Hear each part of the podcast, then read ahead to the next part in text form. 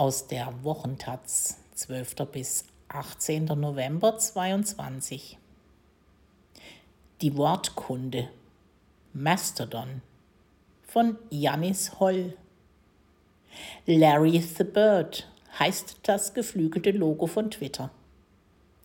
Nach dem Kauf der Plattform durch Elon Musk steht Larry zwar noch nicht auf der Liste der gefährdeten Arten, aber ausgerechnet ein bereits ausgestorbenes Tier erhält ordentlich Zulauf auf seine Kosten. Das Mastodon. Nach diesem prähistorischen Lebewesen ist nämlich die bekannteste Twitter-Alternative benannt. Das Mastodon war ein elefantenartiges Säugetier, das der Familie der Mammutiden entstammt. Es ist ein Verwandter unserer heutigen Dickhäuter. In Asien und Europa starb das Mastodon bereits vor rund zwei Millionen Jahren aus, in Amerika erst vor knapp 10.000 Jahren. Wie lange ihr digitaler Nachfahre überleben wird, wird sich noch zeigen.